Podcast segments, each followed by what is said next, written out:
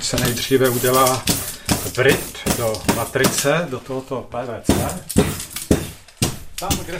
Милош Слама с детства занимается графикой, уже 30 лет является индивидуальным предпринимателем.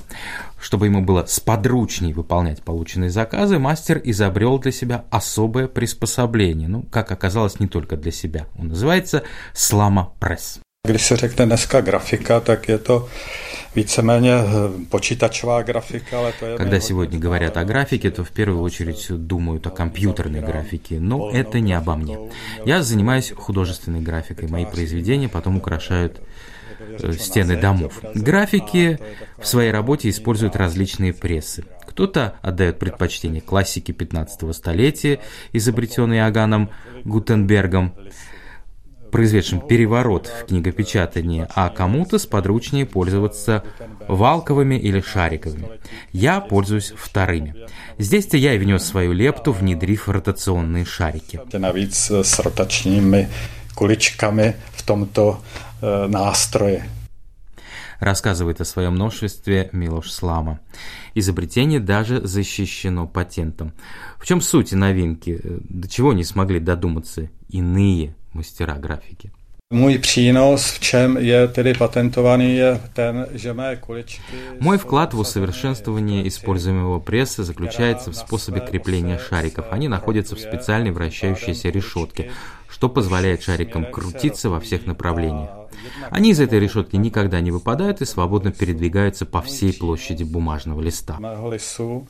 Jednak se plynule krásně po papíru posouvají Разрабатывая усовершенствование, Милош Слама сотрудничал с одной из машиностроительных компаний, что также помогло быстрее внедрить новый вид пресса.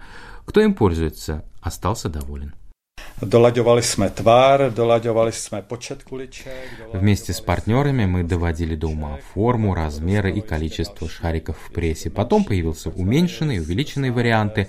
Мы также дополнили приспособления различными грузами. Потом был период тестирования, как в школах, чтобы с прессом могли работать дети, а также и на профессиональном уровне во время разных симпозиумов. Коллегам мое изобретение понравилось. Именно для них мы выпустили первую небольшую серию, 10-20 прессов. Потом вдруг пришел первый заказ со стороны, и постепенно таких заявок стало больше. Ну а на сегодняшний день мы посылаем наш пресс в 40 стран. když jsem to nedávno počítal, tak jsme v nějakých 40 zemích světa. А что сам Милош Слама думает о пословице «золотые чешские руки»? Это правда или нет? Já jsem v 90. letech poměrně hodně cestoval po Evropě. В 90-х я много путешествовал по миру и, например, целый год прожил во Франции. Тогда я бы сам, вероятнее всего, заявил, что у чехов действительно золотые руки. Мы сами могли изготовить для своего собственного потребления множество вещей. И если бы предложили их тогда, ну, в той же Франции, они пользовались бы спросом. Сегодня уже я не могу адекватно оценить ситуацию, просто не столь часто из Чехии выезжаю. Сегодня у нас уже нет дефицита, и мы можем необходимое купить. Нет нужды выдумывать и самим на коленке какие-то вещи изготовлять. Сегодня я уже не знаю, правдиво ли это выражение «золотые чешские руки». Домашние мастерские во многих чешских домах еще существуют, но все чаще мы просто необходимое покупаем. Jsem říkal, raději jde a ty věci si koupí už. Несмотря на это, Милуш Слама уверен, что способность изготовить нечто самостоятельно очень важна даже сегодня.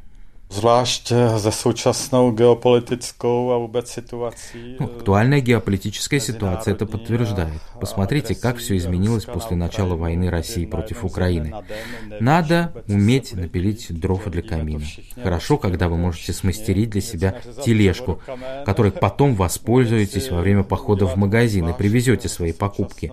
Машина же может оказаться бесполезной, когда нет, например, бензина. Это важно. S vozíčkama, ne s autem, když dojdou paliva. To je prostě strašně důležitý, pochopitelně. Милош Слама, например, очень жалеет, что в чешских школах исчезают уроки труда, где ребятишки в мастерских реально могли бы чему-то научиться. Чешскую республику весьма часто называют монтажным цехом, где ничего не разрабатывают, а только скручивают да свинчивают вместе детали, выпущенные где-то в мире. Золотые чешские руки – это неправда? Вопрос директору фирмы Linet в городе Лоуны Томаши Колажу. В фирме он работает еще со времен, когда она была простым стартапом. Když půjdete trošku hloubš, tak vlastně každá z těch firm, které Неправда, что Чехия это только монтажный цех. Посмотрите пристальней на фирмы, на которые повесили такой ярлык, вы сразу поймете, что у множества из них сегодня уже есть собственные конструкторские отделения, технологические отделения. Здесь, в Чехии, у многих видов продукции нарастает эта самая добавленная стоимость.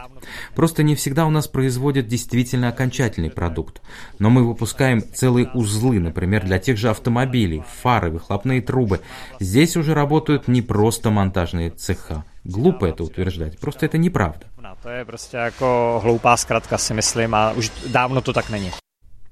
Ну а сохранился ли сегодня смысл фразы «золотые чешские руки»?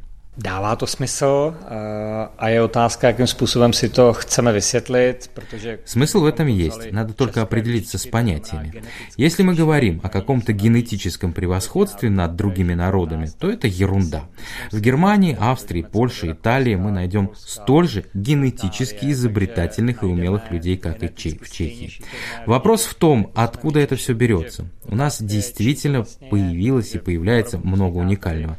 Я думаю, что в нашу пользу пользу играет то, что мы продолжаем традицию ремесел и промышленного производства, которые развивали наши прадеды, деды и отцы. В период технической революции чешские земли были центром технического образования, технического мира. Здесь созданы крупные технические университеты и промышленные предприятия. Что касается техники, то мы хорошо начинали с сильных стартовых позиций, поэтому и сейчас не теряем своей весьма высокой позиции. Vzdělanosti a zručnosti stojíme tak vysoko. Читает директор фирмы Линет Томаш Колаш.